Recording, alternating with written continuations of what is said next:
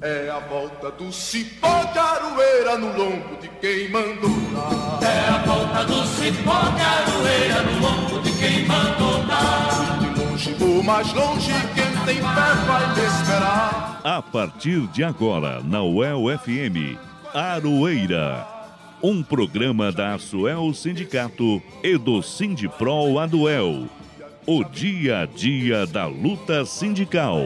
Apresentação Elza Caldeira e Guilherme Bernardi. É a volta do cipó de aroeira no lombo de quem mandou dar. No ar, mais uma edição do programa Aroeira. É a volta do cipó de aroeira no lombo de quem mandou dar. É a volta do cipó de aroeira no lombo de quem mandou dar. Boa tarde, ouvinte da UEL FM. Aqui é Elza Caldeira e é muito bom estar com você. Saudar primeiramente o nosso lindo Ricardo Lima, que comanda a mesa de som de hoje aqui nos estúdios da UEL FM. E também ao querido Guilherme Bernardi, que é o meu parceiraço aqui na produção e na apresentação do Aroeira. Como você está, Gui?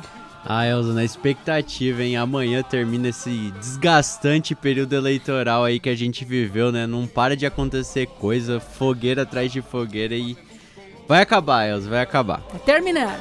Hoje nós vamos apresentar, lembrando a edição de número 180 do Aroeira, que é o informativo dos trabalhadores e das trabalhadoras de Londrina e região. Madeira de dar em doido vai descer até quebrar. É a volta do aroeira.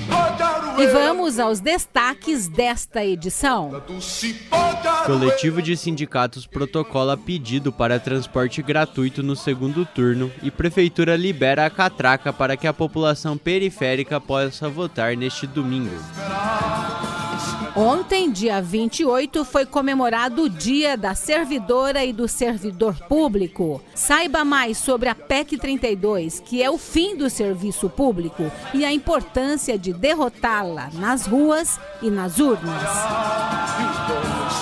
DCE paralisa a UEL por dois dias em defesa da educação pública e da saúde pública contra a fome e o governo atual e declara apoio ao candidato Lula. Governo de Ratinho Júnior lança edital visando a privatização de dezenas de escolas no Paraná. Especialistas em educação criticam a medida e realizam evento para debater o tema. Coletivo Black Divas e a Marcha do Orgulho Negro promovem quarta edição dos Crespinhos. Evento visa a valorização cultural e estética da população negra.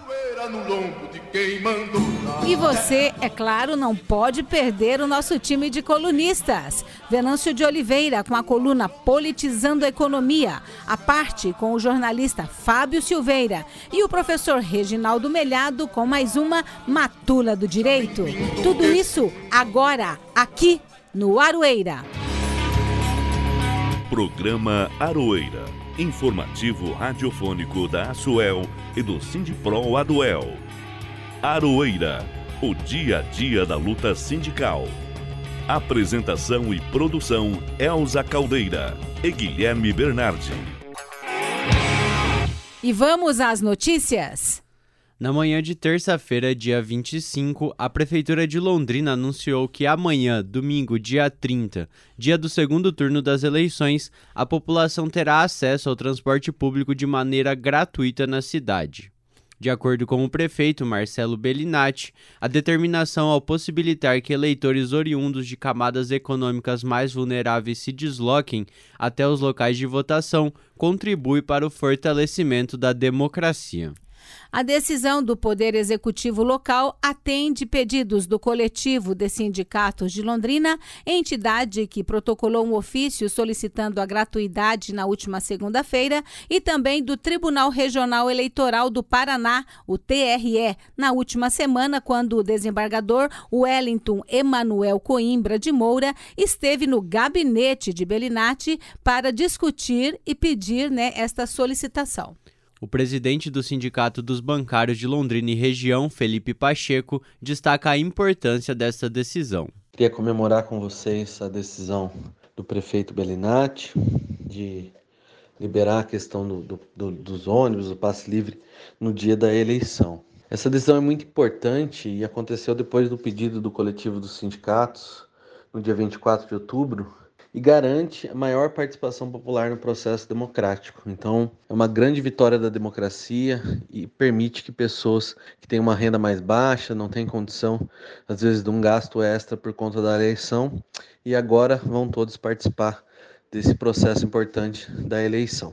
Então, é uma vitória muito grande e vamos comemorar domingo nas urnas. Um abraço.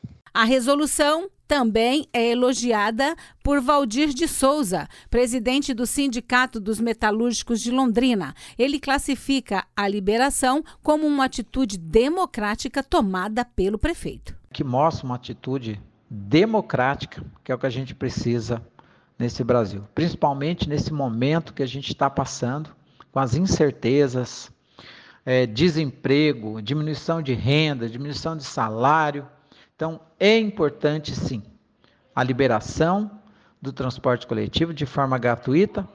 Aqueles que mais precisam, que têm que votar e exercer seu direito de voto nesse domingo.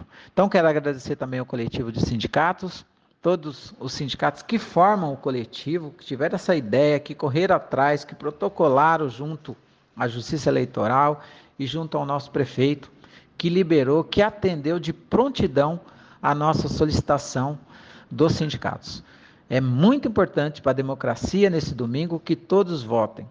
Votem, que exerçam o seu papel né, domingo, elegendo candidatos comprometidos com os trabalhadores. A medida também está em conformidade com posição do Supremo Tribunal Federal, o STF. A corte orientou que prefeituras e concessionários de transporte público assegurem a isenção da passagem ressaltando que o direito ao voto é uma garantia constitucional e não pode estar condicionada mediante a renda do eleitor.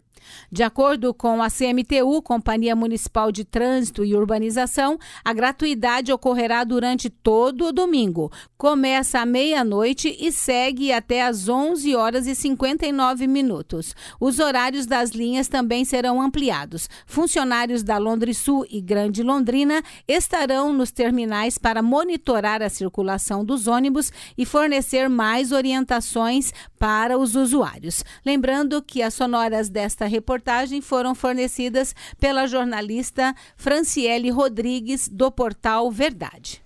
Você está ouvindo o programa Aroeira, o dia a dia da luta sindical. Semana passada, na terça-feira, dia 18, estudantes de todo o Brasil foram às ruas protestar contra o socateamento da educação pública. Londrina, é claro, não ficou de fora. E por aqui, as mobilizações e manifestações estudantis continuaram nesta semana. Em assembleia do DCE da UEL, estudantes deliberaram por paralisação de dois dias, na quarta e quinta-feira, dia 26 e 27 de outubro. Vamos ouvir agora parte da matéria que a jornalista Patrícia Zanin fez para a revista do meio-dia de quarta-feira aqui na Rádio UEL FM. Grupo de estudantes percorreu vários centros de estudo aqui no campus nesta manhã, buscando mobilizar mais alunos para paralisar as aulas hoje e amanhã. A suspensão foi aprovada em assembleia realizada ontem pelo DCE, o Diretório Central dos Estudantes. O ato, em defesa da saúde e da educação, também contra o presidente Jair Bolsonaro e em apoio a Luiz Inácio Lula da Silva.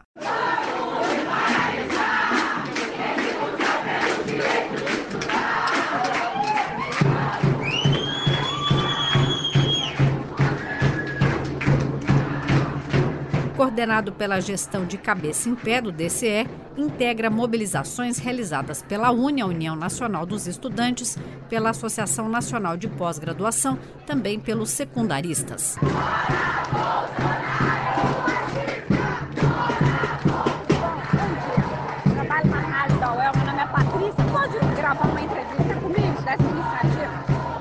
Eu sou Letícia, eu faço parte da gestão da DCE, sou estudante de Ciências Sociais.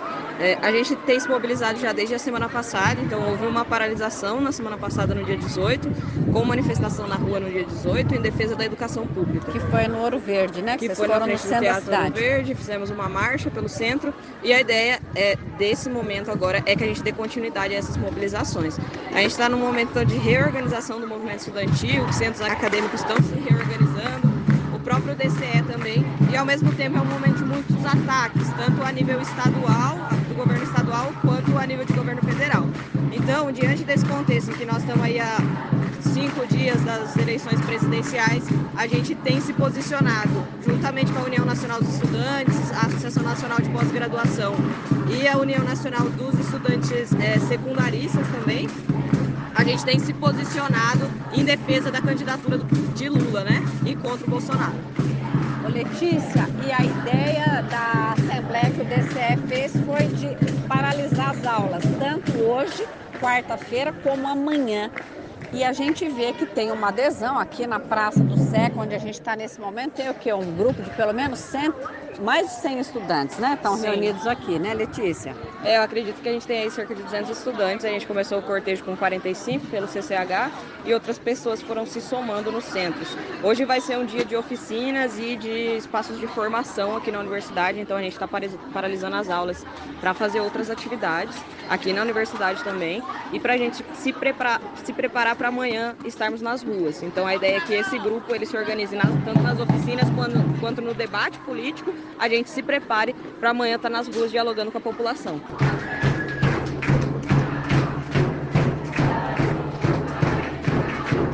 Letícia Canjo Freitas, do último ano do curso de Ciências Sociais da UEL, integrante da diretoria do DCE, o Diretório Central dos Estudantes, sobre a manifestação. Sindipro Aduel divulgou nota de apoio aos estudantes e pede colaboração dos professores. Patrícia Zanin para a revista do Meio Dia.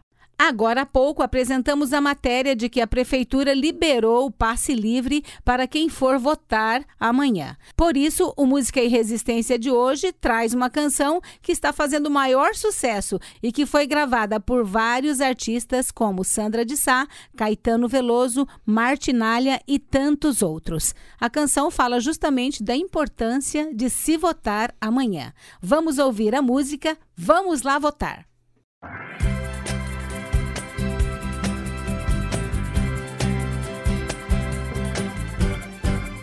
Vou pedir pra você votar. Vou pedir pra você votar este ano. Vem votar também. Vou pedir pra você lutar este ano. Vem votar com amor.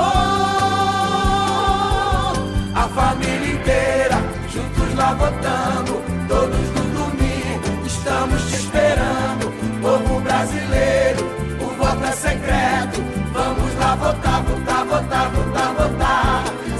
tá difícil, povo sem dinheiro, tudo muito caro. Não se desespere, todo mundo ajuda, junto a gente muda. Vamos lá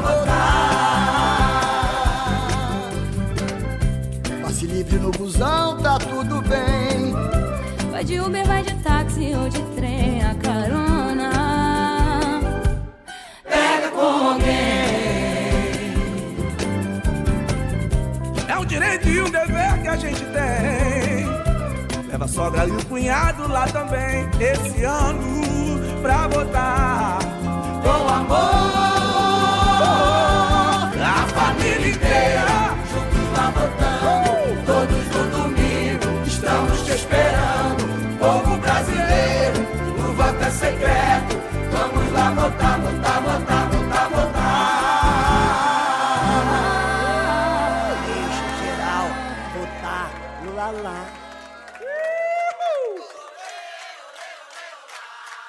Acabamos de ouvir na voz de vários artistas a música Vamos Lá Votar. Você está ouvindo o programa Aroeira, o dia a dia da luta sindical. E ontem, dia 28 de outubro, foi comemorado o Dia da Servidora e do Servidor Público. Estes profissionais tão importantes que são os responsáveis por levar o serviço público para toda a população. Saúde, educação, segurança, assistência social e, é claro, o pessoal aqui também da Rádio El FM. Nossos parabéns e gratidão a todas e todos eles que, mesmo sobrecarregados e sem reposição salarial, seguem dando seu melhor na oferta de direitos para a população. Mas, como tudo no atual governo, servidores públicos e o serviço público como um todo estão sob ataque proposta por Jair Bolsonaro e Paulo Guedes ainda em 2020, a PEC 32, também conhecida como Reforma Administrativa, foi barrada pela mobilização e pressão de trabalhadoras e trabalhadores até agora. Mas, logo após o primeiro turno das eleições, o presidente da Câmara dos Deputados, Arthur Lira, ameaçou retomar a votação ainda neste ano. Vamos ouvir o Ronaldo Gaspar, presidente do Sindipro Aduel, que fala um pouco pouco sobre o porquê desta proposta ser denunciada como o fim do serviço público. Para quem não sabe, a PEC 32 implica na quebra da estabilidade do servidor público, retomando, portanto, práticas de ocupação dos cargos de características bastante clientelistas, traz o fim dos adicionais por tempo de serviço, ou seja, não haverá mais anuênios, quinquênios e assim por diante, com a PEC 32, a terceirização vai se generalizar em todos os segmentos do serviço público, inclusive onde ela já existe, vai se aprofundar na saúde, na educação, na educação básica e superior. Ela também produz um rebaixamento dos pisos e das médias salariais dos servidores, na medida em que tem a perspectiva de alongar as carreiras, não porque as torna mais atrativas, mas porque rebaixa o piso e torna muito mais difícil para os servidores chegar ao topo das carreiras, dentre outras medidas lesivas ao servidor público. Portanto, neste dia, nós precisamos conscientizar, né, lembrar e conscientizar os nossos companheiros e companheiras de que somente por meio da organização nos sindicatos, nos movimentos populares e com lutas nós podemos frear esta perda de direitos e, quem sabe, né, abrir possibilidades de conquistas de novos direitos. A PEC 32 foi tema da mais recente edição do Jornal da Asuel Sindicato. Vamos ouvir o Marcelo Seabra, presidente do sindicato, falando sobre essa proposta. E se ele for aprovado, vai significar mais um prejuízo para os servidores públicos. Isso passa desde fins de licenças, de remunerações, até a possibilidade de é, demissão de servidor, o que hoje não é possível, vai se tornar possível através desse, desse novo projeto de lei que está sendo implementado. É importante lembrar que isso não é uma defesa somente do servidor público, é do próprio serviço público. Se houver a possibilidade de troca de servidores pelo poder é, executivo ao seu bel prazer, isso vai implicar numa dança das cadeiras. Ele vai poder é, demitir e admitir pessoas a seu bel prazer quando quiser, e isso vai significar não só uma má qualidade no atendimento à população, vai se refletir nisso, o próprio atendimento, como também na desmotivação do servidor público. É um atentado contra a democracia, é um atentado contra o serviço público e, em última instância, também contra os servidores. Por isso, nós estamos chamando a atenção para esse momento que a gente está vivenciando, no dia 30, as pessoas refletirem bastante sobre quem irá votar irá comandar o país pelos próximos quatro anos. Então, né, Gui, eles não desistem mesmo, né, com essa proposta de acabar com o serviço público. E a tendência agora é que, se não houver realmente protestos de rua e pressão junto aos deputados, corre o risco de passar, né? É, a gente lembra no final de 2020, né, em 2021 mesmo com as mobilizações, como isso estava em pauta e acabou segurando. Mas eles seguem tentando aí acabar, né? Eu lembro do Ludmar Rafanrin, que é um advogado que fez uma palestra lá pro pessoal do Sindipro Aduel, falou que ela seria o coroamento do desmonte do Estado no Brasil. Então, aí importante essa mobilização nas ruas e nas urnas. Você está ouvindo o programa Aroeira, o dia a dia da luta sindical. O governo de Ratinho Júnior publicou um edital nesta semana que prevê a entrega de 27 escolas estaduais para a iniciativa privada. Há tempos que a PP Sindicato tem denunciado as terceirizações na rede pública de ensino. Para tratar deste tema, foi realizado na última quinta-feira, dia 27, uma palestra chamada Empresariamento das Escolas Públicas no Paraná. O evento foi organizado pelo Grupo de Pesquisa em Educação, Estado Ampliado e Hegemonias, o GPEH, vinculado ao UEL, e o Grupo de Pesquisa Estado, Políticas e Gestão da Educação, associado à Universidade Estadual do Centro-Oeste do Paraná, a Unicentro. Segundo a professora Adriana Medeiros Farias, professora do Departamento de Educação da UEL, a proposta de Ratinho é transformar as escolas em empresas. Bom, o governo Ratinho Júnior, nos últimos quatro anos, tem implementado vários projetos, vários mecanismos de eh, destruição dos fins públicos da educação pública, da educação básica e do ensino superior. Esse projeto, denominado Parceiro, que está eh, inscrito no edital 0222 de credenciamento de empresas para administrar essas 27 escolas da rede pública de ensino estadual, é um projeto que já demonstra o que será, a partir dessa denominada experiência piloto, o caminho que este governo né, assumirá nos próximos quatro anos para a destituição dos fins públicos da educação pública. Nenhuma escola pode ser comparada ao funcionamento de uma empresa. Funcionamento esse que tem por objetivo principal, anunciado pela sede, a elevação das, eh, dos indicadores de avaliação da educação básica. Não é possível que os fins públicos da educação estejam condicionados ao cumprimento de metas, à relação custo-benefício, ao tratamento né, da escola pública como se ela fosse é, uma, é, uma empresa com produtos e serviços, com clientela, com uma mercadoria a ser adquirida por grupos empresariais. Ela também disse que a proposta do governador em transformar as escolas em empresas está aliada a um projeto nacional do governo federal que atende interesses de grandes conglomerados empresariais e educacionais, que ganham fortunas como recebimento de recursos que seriam destinados à educação pública. Importante destacar que esse projeto tem alinhamento com o atual governo federal, no que diz respeito à privatização da educação pública e, consequentemente, o sucateamento dos serviços públicos tão importantes para a população. É, só a educação pública é capaz de atender a uma demanda fundamental que é do acesso e a permanência à educação.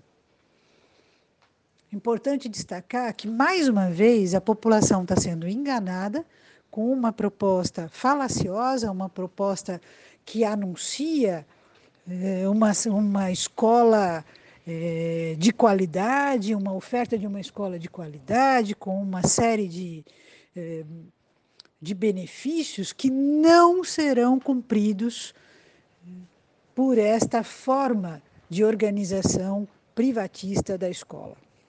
Os únicos beneficiados com esse projeto parceiro, proposto pela CED, são os conglomerados empresariais educacionais, que ganham duplamente com é, o recebimento de recursos públicos para administrar uma forma de educação empresarial que a própria CED vem implementando na educação pública do estado do Paraná.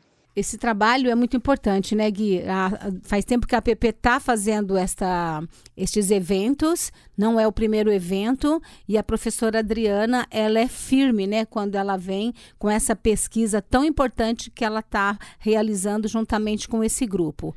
Transformar as escolas em empresas, segundo a PP Sindicato, não é novidade, né? Porque o FEDER, que é o que é o Renato Feder, né, que é o secretário de Educação do Estado, já vem fazendo isso, né, pro, promovendo as terceirizações, inclusive com o caso da Unicesumar, que levou televisões para a sala de aula, contratada, né, por uma empresa particular, ao invés de colocar professores né, para atender os alunos. Nós vamos continuar acompanhando isso, né, Gui? É, exatamente. É uma forma né, do governo que não realiza concursos públicos, não investe em educação pública, jogar dinheiro do Estado para iniciativa privada. Você está ouvindo o programa Aroeira, o dia a dia da luta sindical. E sábado passado, o coletivo Black Divas e a Marcha do Orgulho Negro realizaram a quarta edição do Crespinhos. Um encontro artístico-cultural foi organizado para crianças de 3 a 12 anos e busca promover formas de empoderamento frente ao racismo. O evento aconteceu no Serviço Social do Comércio, o SESC. A Sandra Aguilera, que é coordenadora do coletivo Black Divas, ressalta que a finalidade pedagógica do evento é ofertar ações que visam a valorização cultural e estética da população negra. Olá pessoal, eu estou aqui para falar para a equipe do Aroeira e a todos e a todas e todos que prestigiam né, o trabalho dessa equipe maravilhosa. Eu vim falar um pouquinho sobre o Crespim. O Crespinho é dia 22 agora de outubro é, de 2022 no Sesc Centro é, organizou a quarta edição. Esse ano foi a quarta edição do Crespinho e foi maravilhoso. Cheio de atividades, contação de histórias, dança para os crespinhos, não é? Oficinas com desenhos africanos, com matemática africana, eles falaram, eles ouviram e participaram da oficina de empoderamento dos crespos. Falamos sobre a estética dessas crianças e como valorizar isso. Afinal de contas, as crianças afrodescendentes, as crianças negras, elas não estão aqui para serem aceitas. Elas estão aqui e têm que ser respeitadas. Então a gente busca colocar isso no coraçãozinho deles de, numa linguagem bastante tranquila, bastante amorosa e ao mesmo tempo forte. Então eles participaram assim de oficinas com o tio Jodair, o Clevinho veio dando oficinas de dança, o Lucas, olha, se for citar, né, é, oficinas da estética facial, né, então teve maquiagem bacana afro-brasileira, isso marcou muito. Tiveram oficinas de andamento, né? E como se portar, é muito legal.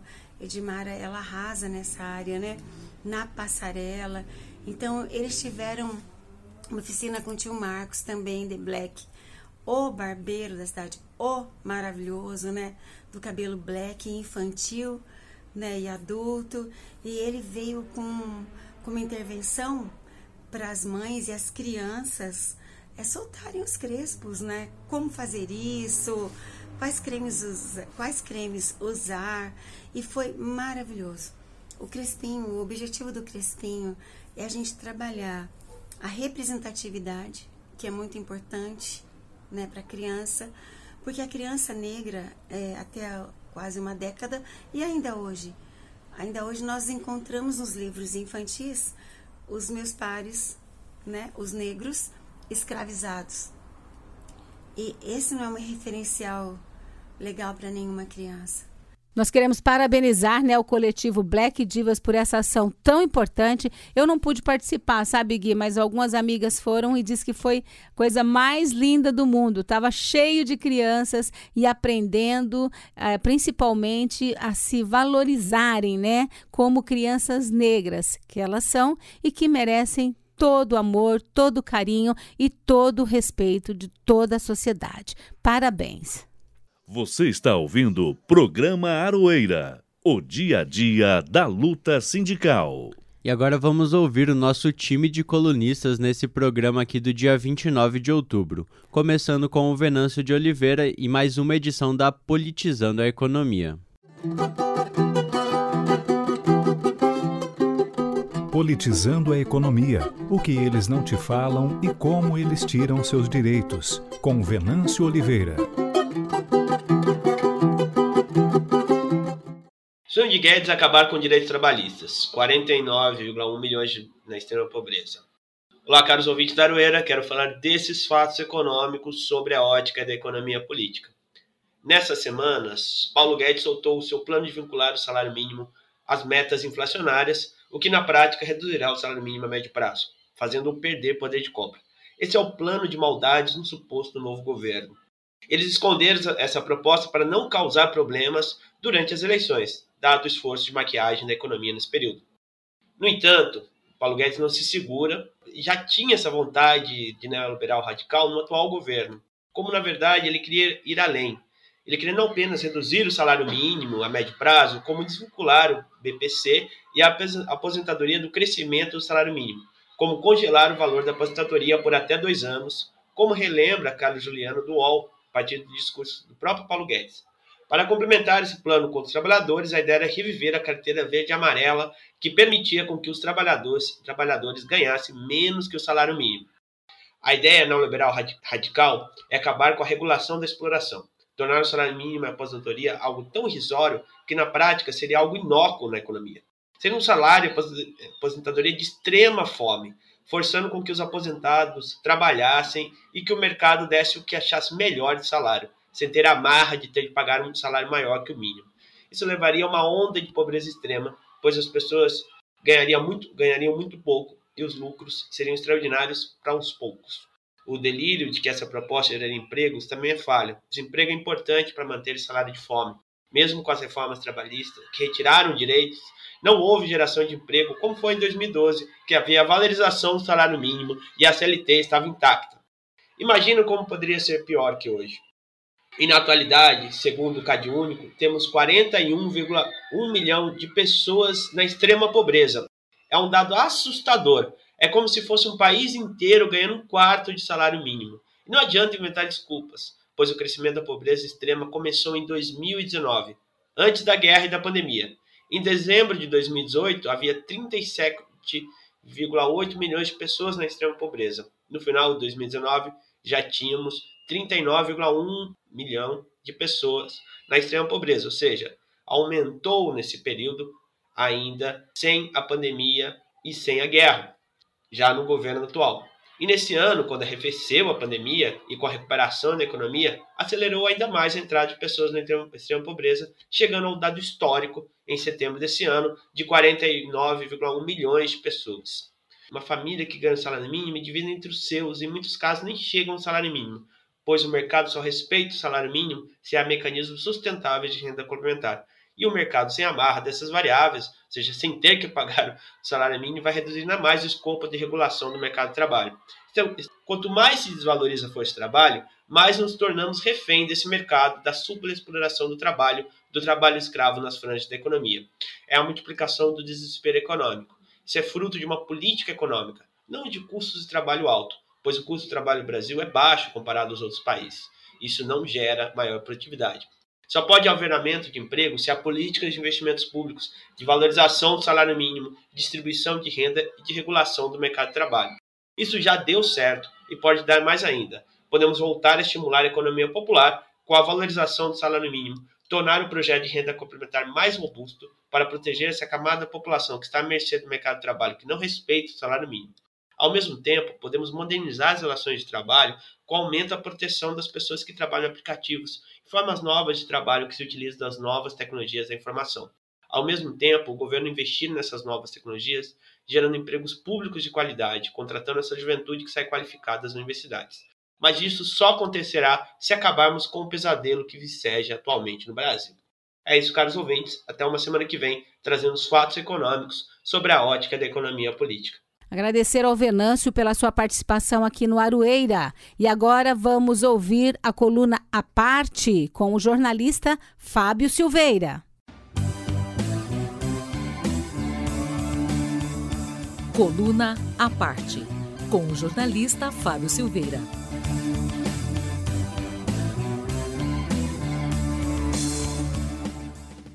Olá, meu nome é Fábio Silveira, eu sou jornalista e estou aqui para falar sobre política. E hoje eu quero convidar vocês a fazer um passeio pela imaginação. A imaginação, mas eu estou tratando de política também.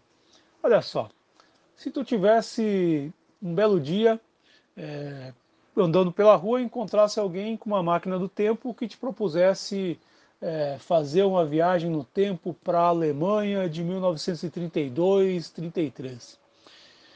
Bom, primeiro, essa ideia de viajar no tempo é uma ideia que eu acho é um fetiche que a gente tem, né, muito grande, a possibilidade de mudar o passado para conseguir transformar o presente. Infelizmente, na realidade, a gente não pode, mas esse sonho embala muitas produções cinematográficas. Eu, particularmente, gosto de um filme que assisti na década de 80, aliás, que foi feito, produzido na década de 80, na minha adolescência, que se chama De Volta para o Futuro.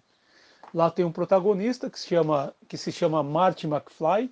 Ele viaja para o passado e acaba lá no passado modificando algumas situações. E quando ele volta para o presente, o presente está diferente, está melhor. É, ele viaja num carro, né, num DeLorean. Então eu fico imaginando se o McFly parasse na minha frente com o DeLorean e me fizesse um convite. Vamos para a Alemanha de 1932 e lá na Alemanha está faltando um voto, só um voto para impedir que Adolf Hitler suba ao poder. Bom, eu não teria dúvida alguma, daria esse voto para evitar o que foi Adolf Hitler, até porque hoje, em 2022, eu sei no que deu a Alemanha nazista, que começou a se construir com a ascensão de Hitler ao poder ali em 1933. Mas não, é, não era preciso, não era necessário ter uma máquina do tempo para saber onde Hitler chegaria. Porque o, as intenções do Hitler e dos nazistas elas já estavam expressas já pelo menos há sete, oito anos antes da ascensão do Hitler ao poder. Isso aí tudo estava escrito num livro chamado Mein Kampf. Ali já aparece é, o ódio aos judeus, essas teses de extermínio, enfim, toda aquela loucura que levou a Alemanha é, para é, essa tragédia que foi o nazismo, a Segunda Guerra Mundial, com custo humano altíssimo. Nós não temos uma máquina do futuro e nem é preciso ter uma máquina no futuro para saber o que vai ser o Brasil nos próximos anos, dependendo do resultado da eleição. Todos os capítulos aí do Mein Kampf já estão, já estão escritos e já estão postos à mesa. Na, nessa semana, nas últimas semanas, tem vazado aí as informações dos planos de Paulo Guedes para a economia caso o presidente Bolsonaro ganhe o segundo mandato.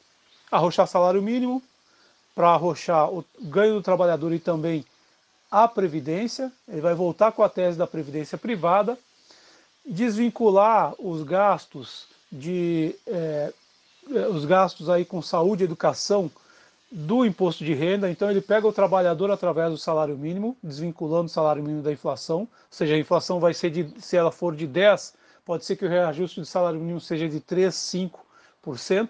Né? É, já fizeram alguns cálculos, inclusive, mostrando que se essa política proposta pelo Guedes agora tivesse sido adotada lá atrás, lá no, em 2002, 2003, por exemplo, o salário mínimo estaria hoje em 500 reais, ou seja, menos da metade do que ele é hoje. E essa questão de desvincular também, como eu já disse, é, os gastos em saúde e educação é, do imposto de renda. Então afeta também a classe média. Enfim, não é difícil, todos os sinais estão aí. O comportamento do governo durante a pandemia foi uma tragédia, né? mas tudo isso aí já aparecia nos discursos de Bolsonaro ao longo da sua carreira política, longa e não, e não muito produtiva ou nada produtiva. Então, não é preciso pegar a máquina do tempo, sonhar com a máquina do tempo, pegar uma carona com Martin McFly para saber como vai ser o Brasil daqui a poucos anos.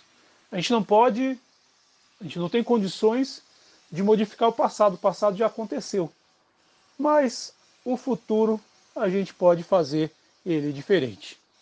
Esse domingo agora é um domingo de eleições, é, vão ser as eleições mais importantes do Brasil nos últimos anos. Pense que assim como na Alemanha nazista, ou melhor, na Alemanha pré-nazista em 1932, 33, já era possível saber o que ia dar o governo Hitler, agora a gente também não precisa de nenhuma máquina do tempo, nem adivinhar o futuro para saber o que vai ser o Brasil caso o atual governo seja reeleito. Esse é o meu recado para hoje. Bom fim de semana para todo mundo. Semana que vem eu estou de volta.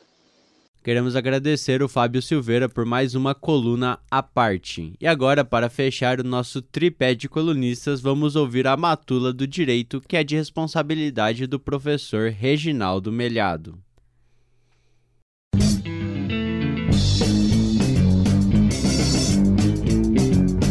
Matula do Direito coluna de crítica jurídica pelos caminhos e descaminhos do direito, com o professor Reginaldo Melhado. Olá, ouvinte da UEL FM, ouvinte do nosso querido programa Aroeira.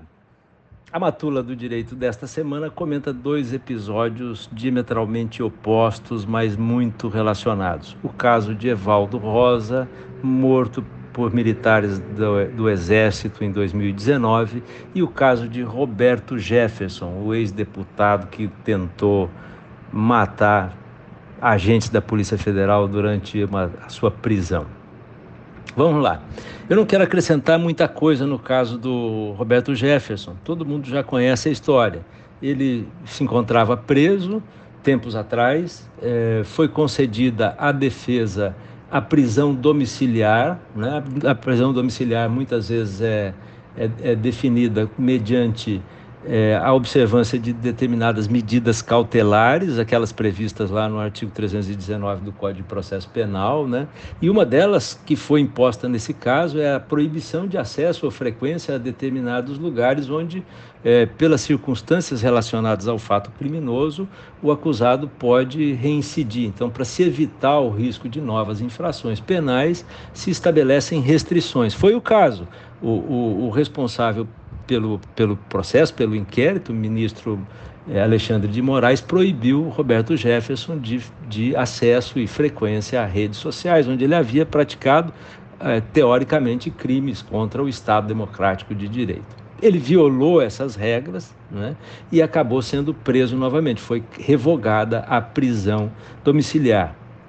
Ele não foi preso por ter ofendido a ministra Carmen Lúcia, ele foi preso por se encontrar nas redes sociais, casualmente vinha também ofendendo uma ministra do Supremo, do, do, do Supremo Tribunal Federal. Aliás, ofendendo de modo muito agressivo, muito é, abjeto, né? uma, uma postura absolutamente cruel e, e, e machista, misógina, de, de uma forma é, deselegante absurda. Né? Ele resistiu à prisão, ele diz que a ordem de prisão era ilegal, né? há muita polêmica em torno dessa decisão, mas a verdade é que decisões judiciais devem ser cumpridas. Muita gente fala, não, decisão judicial não se, desculpa, não se, não se discute, cumpre-se. Eu acho que ela deve ser cumprida e discutida, sim, não há problema nenhum, pode ser criticada, mas deve ser feita, a crítica deve ser feita sempre tecnicamente, de maneira é, é, elegante, de forma educada, né? não só as decisões judiciais, mas qualquer outras, em qualquer outra circunstância em que se debatam questões públicas. Né? E nesse caso a gente poderia discutir isso, eu quero até numa oportunidade, em alguma oportunidade, voltar a esse tema, mas a verdade é que ele teria que cumprir a decisão. Assim como a gente cumpre decisões com as quais não concorda do Supremo Tribunal Federal, na nossa rotina os juízes fazem isso permanentemente. Né?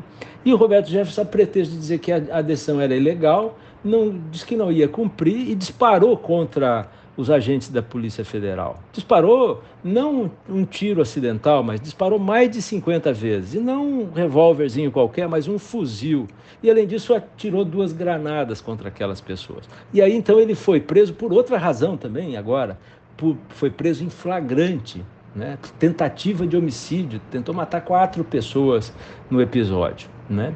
E é curioso porque Nesse caso todo, né, ele acabou sendo passando por oito horas de negociação e foi levado educadamente até o presídio, depois passou pela audiência de custódia e agora a Procuradoria-Geral da República ou a Engavetadoria Geral da República, tem gente que brinca com esse pessoal aí, né, cogita de pedir é, a internação psiquiátrica desse senhor, né, o ex-deputado é, Roberto Jefferson. Né? Você sabe que a internação psiquiátrica é uma possibilidade em casos de insanidade mental do acusado. Né? No Brasil existem, inclusive, estabelecimentos de custódia, hospitais de custódia e tratamento psiquiátrico especializados nessa matéria. Mas eu fiquei até.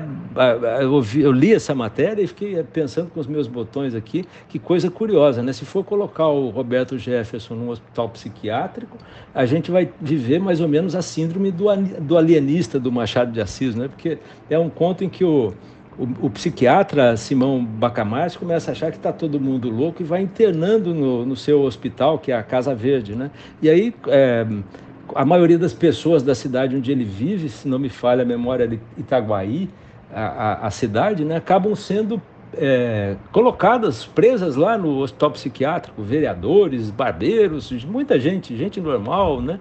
E aí depois ele muda o ponto de vista científico dele, começa a internar, solta quem estava internado e interna os outros, e no final das contas ele mesmo se interna e deixa todo mundo solto. É negócio meio maluco, né? Então se a gente for internar todo mundo que pensa como o Roberto Jefferson, fala e faz as coisas que ele que ele faz, a gente vai ter que internar milhões de brasileiros. Mas eu queria comentar, fazer um cruze desse caso com a, é, o episódio que matou Evaldo Rosa. Evaldo Rosa era um homem pobre, negro, né, que na periferia do Rio de Janeiro foi parado a bala por um, por um destacamento da polícia, da, da, de militares do Exército. É, esses militares dispararam contra o carro dele mais de 200 vezes, 250, 257 tiros de fuzil foram, foram, foram disparados contra a família. Ele se encontrava com a mulher grávida e um filho de 7 anos no carro. Não era acusado de absolutamente nada, parece ter, ter havido uma confusão dos militares com alguém que havia roubado um carro. Né? Ele não foi parado, não foi advertido, não foi perguntado.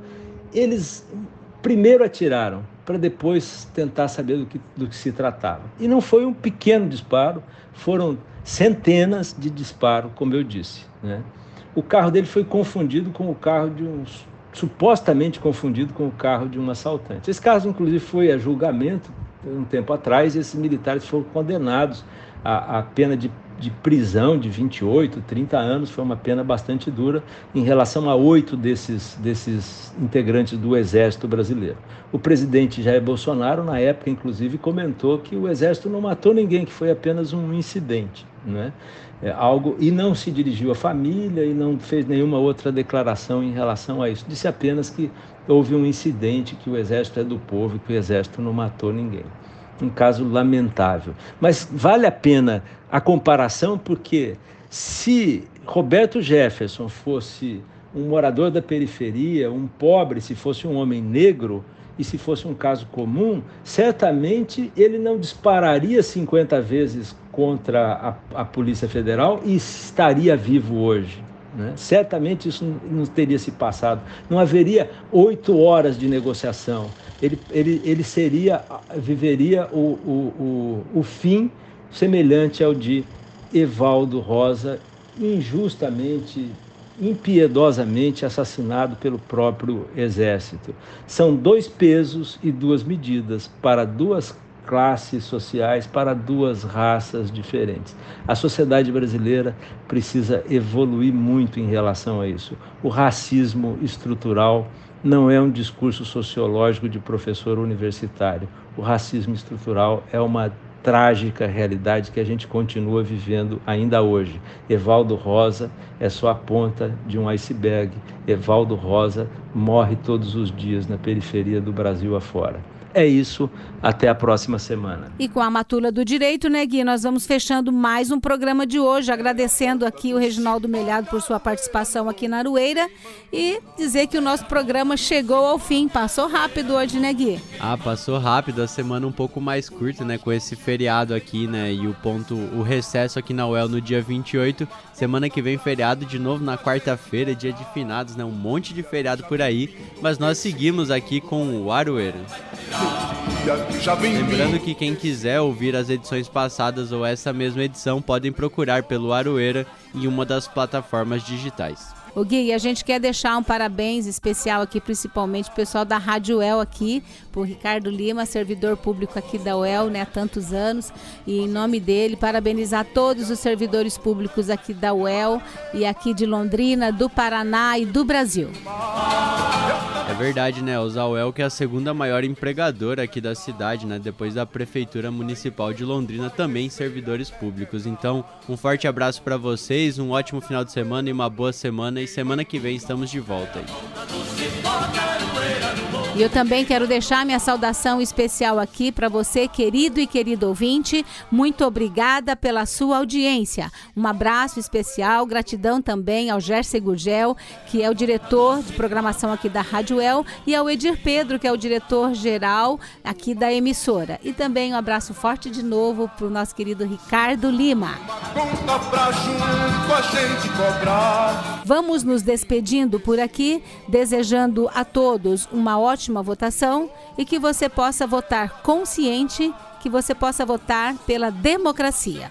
Na semana que vem, eu e o Gui estaremos de volta aqui para mais uma Arueira para você. Um forte abraço a todos e a todas e até lá.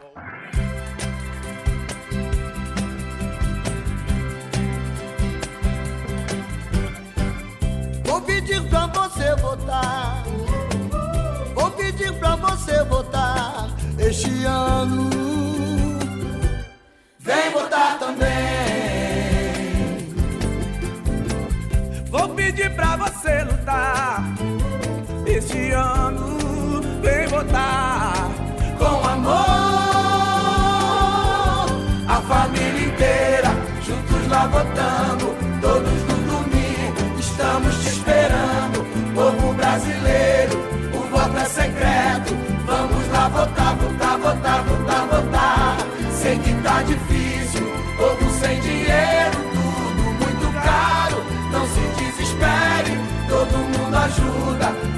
Gente muda. Vamos lá votar. Passe livre no busão, tá tudo bem. Vai de Uber, vai de táxi ou de trem, a carona. Pega com alguém. É um direito e um dever que a gente tem. Leva a sogra e o cunhado lá também, esse ano, pra votar. Com amor, a família inteira, juntos lá votando. Todos no domingo, estamos te esperando. Povo brasileiro, o voto é secreto. Vamos lá votar, votar, votar, votar, votar. Deixa geral votar lalá.